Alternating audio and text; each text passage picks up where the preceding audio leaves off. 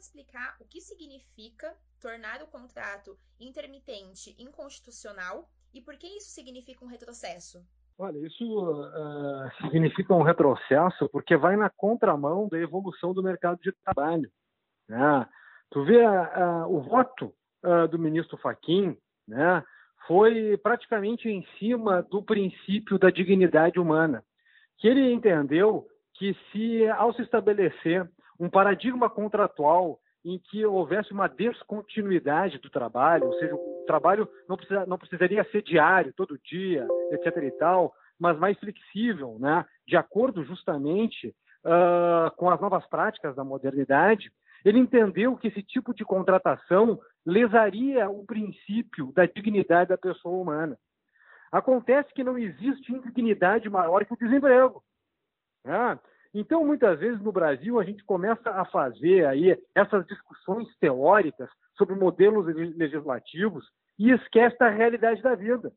E a realidade da vida ensina que não existe indignidade maior para o cidadão do que estar desempregado, sem capacidade de gerar produção, sem capacidade de gerar renda, sem, sem capacidade de gerar sustento para si e para a sua família.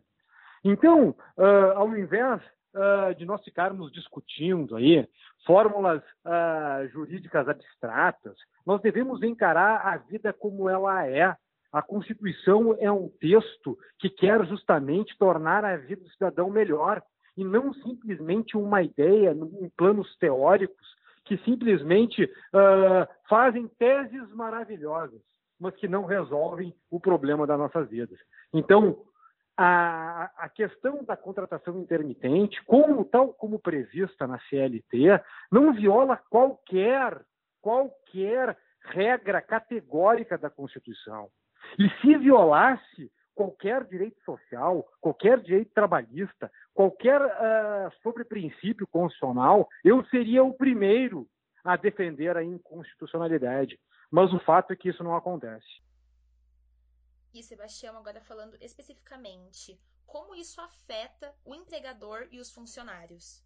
Uh, veja, embora a previsão uh, uh, legal a partir de 2017 houve uma primeira onda de contratação intermitente, mas isso, de certa maneira, não foi algo que se tornou usual. Tá? Existe a previsão legal, mas não é algo que se consolidou como rotineiro uh, dentro uh, da realidade brasileira. O ponto alto dessa discussão é justamente trazer para a mesa de debate da sociedade brasileira que nós precisamos pensar uh, novas formas de contratação à luz da economia tecnológica, que é completamente diferente uh, do paradigma industrial. Então, uh, é, um, é, uma lógica tecnológica que, que permite uh, trabalhar de casa, o home office, não precisa estar numa única base geográfica. Então, ela é muito, ela é muito mais dinâmica, muito mais ágil, muito mais movediça. Isso uh, traz, então, para a teoria dos contratos e para as discussões jurídicas pertinentes, uma necessidade de renovação da maneira como nós pensamos a realidade da vida. Nós não podemos pensar o mercado de trabalho com ideias ou com mentalidades da era varguista. O Brasil, graças a Deus, se libertou né, dessa, dessa cultura peleguista. Mas, infelizmente, existe ainda uh, em nosso país uma cultura que alavanca o desenvolvimento nacional. E tanto é verdade que o, o autor dessa DIN é a CNTI, a Confederação Nacional dos Trabalhadores da Indústria. Né?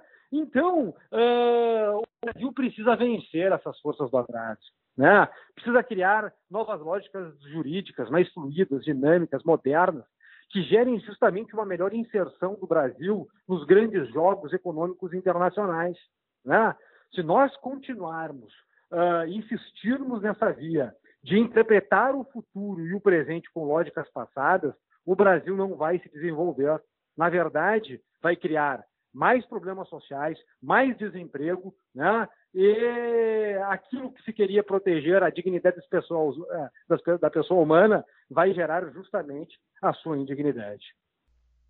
Sebastião, e para a gente concluir esse panorama, é, quais as possíveis consequências econômicas e também judiciais caso essa decisão se confirme? Então, uh, uma vez declarado inconstitucional, uh, se for confirmado, só, só, há apenas um voto, essa matéria vai continuar sendo uh, debatida hoje, nos próximos dias. essas contratações que se fizeram a partir de 2017 serão tidas por ilegais. Né?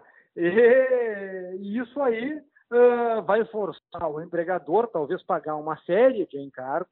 Eu não sei como é que o Supremo uh, vai, de certa maneira, uh, determinar as formas de solução, como isso vai ter que ser contornado, uh, quais as consequências que isso gerarão para empregados e empregadores, ou se inclusive poderá ter, essa tese poderá ter efeitos prospectivos, que é só da declaração em gente. Eu não sei.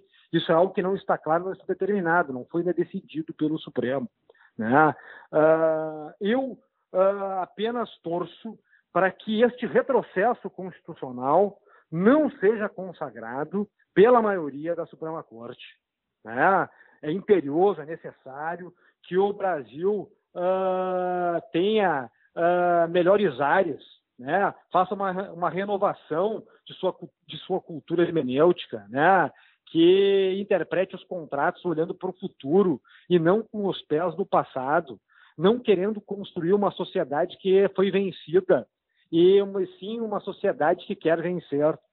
Uh, então eu torço, sinceramente, que o Supremo, por sua maioria, consagre a constitucionalidade da, da contratação intermitente e que, na eventualidade de isso vir a ser declarado inconstitucional, que sejam fixadas balizas claras e seguras à luz da segurança jurídica para que o empregador e o empregado saiba das consequências dessa decisão. Então, uh, se o Supremo vai, de certa maneira, botar o dedo nessa ferida e dizer que é inconstitucional quando não é, ele também deverá apontar as soluções necessárias que para os problemas que essa decisão irá criar.